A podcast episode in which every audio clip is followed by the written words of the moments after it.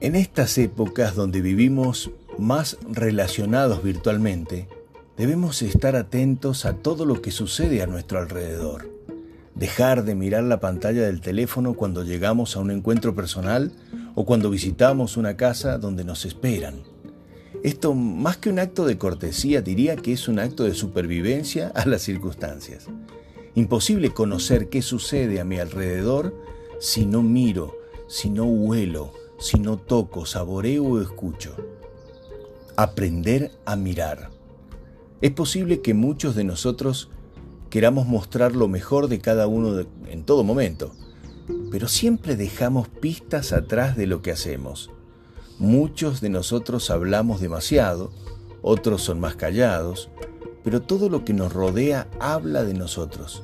Cada cosa en un hogar nos da indicadores, nos habla de sus habitantes, nos explica antes que preguntar sobre hábitos, costumbres o pensamientos.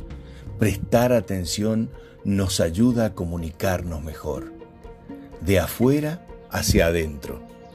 Cuando visitas a una persona, a una familia, y quieres conocer cómo son antes de ingresar, debes mirar su jardín. Es común que las personas que tienen descuidado su jardín no esperan visitas.